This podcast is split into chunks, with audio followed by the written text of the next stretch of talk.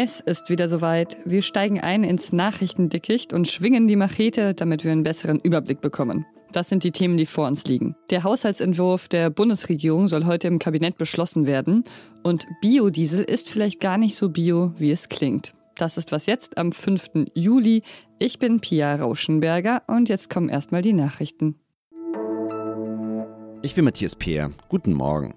Israels Militär hat mit Luftschlägen auf Raketenangriffe aus dem Gazastreifen reagiert. Dabei ist offenbar ein Militärgelände der radikal-islamischen Palästinenserorganisation Hamas getroffen worden. Kurz davor sind nach Militärangaben fünf Raketen auf israelisches Gebiet abgefeuert worden. Die Flugabwehr hat diese demnach abgefangen. Im Westjordanland hat Israels Armee unterdessen ihren Abzug aus der Stadt Jenin begonnen. Dort war sie am Montag mit rund 1000 Soldatinnen und Soldaten eingerückt. Das erklärte Ziel war es, terroristische Infrastruktur zu zerschlagen. Bei den Kämpfen sind mindestens zwölf Palästinenser und ein israelischer Soldat getötet worden. An den Haushaltsplänen der Bundesregierung gibt es Kritik. Ein Kürzungskurs ist grundsätzlich unnötig, tendenziell unsozial und wirtschaftspolitisch schädlich. Das sagt Stefan Körzel, Vorstandsmitglied des Deutschen Gewerkschaftsbundes. Er befürchtet, dass sich die geplanten Einsparungen negativ auf die Binnennachfrage auswirken und damit auch auf die Wirtschaftsleistung. Die Unionsfraktion im Bundestag kritisiert hingegen, dass es nur minimale Einsparungen gebe und dass die Einhaltung der Schuldenbremse nur zum Schein gelinge. Mehr zu den Haushaltsplänen besprechen wir hier gleich. Redaktionsschluss für diesen Podcast ist 5 Uhr.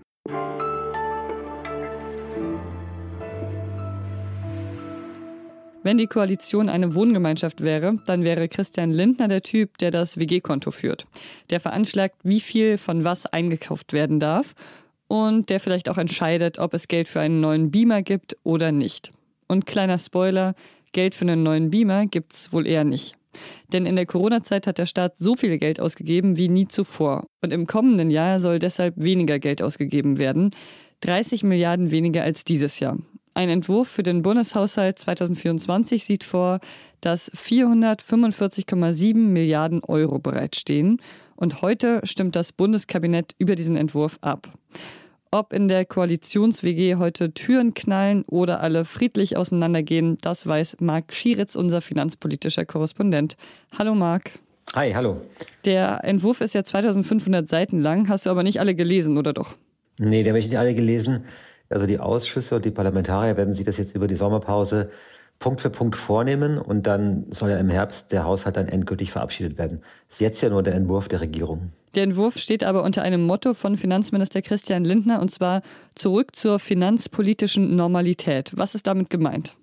Ja, damit meint Lindner, dass die letzten Jahre geprägt waren von einer unnormalen Situation. Die Schuldenbremse im Grundgesetz, die ein Maximum der Schuldenaufnahme ähm, festlegt, wurde ausgesetzt. Wegen Corona, dann wegen Krieg. Und man hat sich nicht mehr an diese Regeln halten müssen. Das heißt, es konnten mehr Schulden gemacht werden, es konnte äh, mehr Geld ausgegeben worden. Und jetzt sagt Lindner, diese Zeiten sind vorbei. Die Ausnahme darf nicht mehr gezogen werden. Wir sind nicht mehr in einer Krisensituation. Und das ist jetzt die juristische Begründung. Und ökonomisch sagt er, wir, wir sollten sie auch gar nicht mehr ziehen, selbst wenn wir das könnten, weil seiner Meinung nach diese zusätzlichen Schulden nur die Inflation anheizen ähm, und deshalb auch ökonomisch nicht mehr gerechtfertigt sind. Und deshalb sieht ja auch sein Haushaltsentwurf vor, dass nur das Verteidigungsministerium mehr Geld ausgeben darf, alle anderen Ressorts aber Geld einsparen müssen. Was heißt das denn konkret für die Ministerien? Also das ist eine klare auch ähm, bemerkenswerte, finde ich, ähm, Entscheidung der Koalition. Also äh, Haushalte sind ja immer Ausdruck des politischen Willens ähm, einer Regierung und der politische Willen hier ist, äh, wir geben Geld aus für Panzer, äh, aber nicht für andere Sachen. Mehr Geld. Nicht Geld nicht, aber mehr Geld. Kindergrundsicherung wird nicht so üppig sein wie, wie gedacht. Beim Elterngeld wird über, über Einsparungen diskutiert. Und so gibt es viele verschiedene Posten in den Haushalten, die ja dann einfach ähm, gestrichen werden oder zumindest nicht erhöht werden, was sie eigentlich müssten. Die Inflation frisst ja auch Geld des Staates auf. Aber das ist ja auch ein wichtiger Punkt. Wir verzichten auch auf Steuererhöhungen. Also man hätte das Problem ja auch lösen können, indem man sagt, na, dann erhöhen wir halt die Steuern. Hat der Staat auch mehr Geld, dann muss er nicht sparen. Äh, das wollte die FDP auch nicht und deswegen haben wir jetzt eben diese Art von Politik.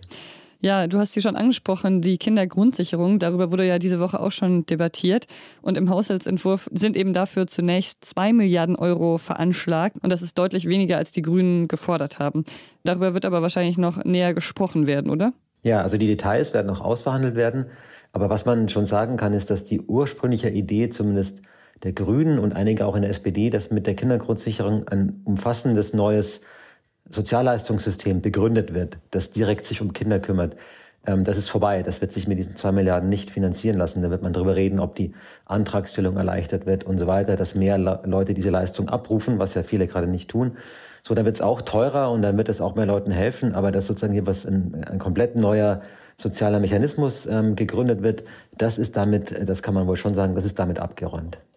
Meinst du denn, das Bundeskabinett wird trotz all dieser vielleicht auch Bedenken, die man haben könnte, dem Haushaltsentwurf heute zustimmen oder wird es da wahrscheinlich Ärger geben? Nein, da wird man zustimmen. Das ist ja vorher alles schon ausgemacht. Das, das reiht sich ja ein in eine ganze Serie von Kompromissen und Schwierigkeiten in der Koalition, vom Klimaschutzgesetz über das Heizungsgesetz und jetzt über, über diesen Haushalt. Und es ist immer wieder so, dass einfach die Linien oder man, dass man erkennen kann, dass diese drei Parteien unterschiedliche Prioritäten haben. Also die SPD hätte lieber am liebsten mehr Soziales gemacht, die Grünen mehr Ökologisches und die FDP noch weniger Steuern. Das geht halt alles nicht zusammen. Deswegen trifft man sich irgendwo in der Mitte und dann, dann kommt eben sowas raus. Vielen Dank dir, Marc, für die Einblicke. Ja, danke.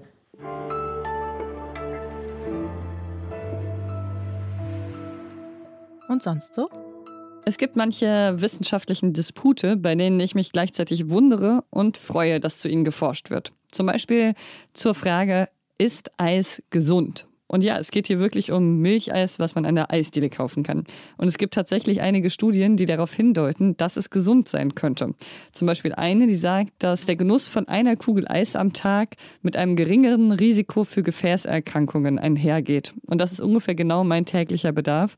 Also würde mir das so ganz recht sein, wenn das so stimmen würde. Aber sagen wir mal so, es gab dann auch andere wissenschaftliche Befunde, die haben anderes herausgefunden. Und was am Ende steht, das können Sie gern ausführlich nachlesen, wenn Sie das denn wollen. Den dazugehörigen Text dazu verlinke ich Ihnen in den Shownotes. Aber nur so viel, es fällt in dem Text auch der Satz von einem Wissenschaftler, wer zweimal die Woche eine Kugel Eis isst, der macht sicher nicht viel verkehrt. Und vielleicht wollen Sie auch gar nicht so viel mehr wissen und das einfach mal so stehen lassen.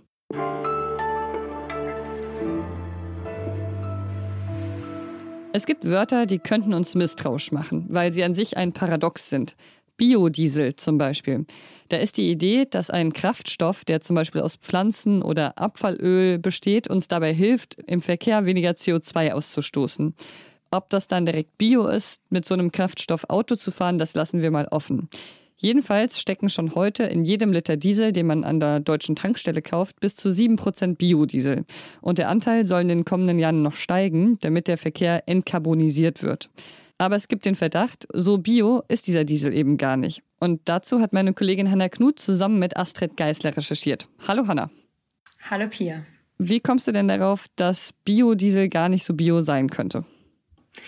Es gibt ähm, in der Biodieselbranche den Verdacht, dass einige chinesische Biodieselhersteller den Kraftstoff gepanscht haben und zwar mit verbotenem Palmöl. Palmöl ist ja super klimaschädlich und ähm, darf eigentlich seit Anfang dieses Jahres gar nicht mehr in Deutschland in den Tanks sein.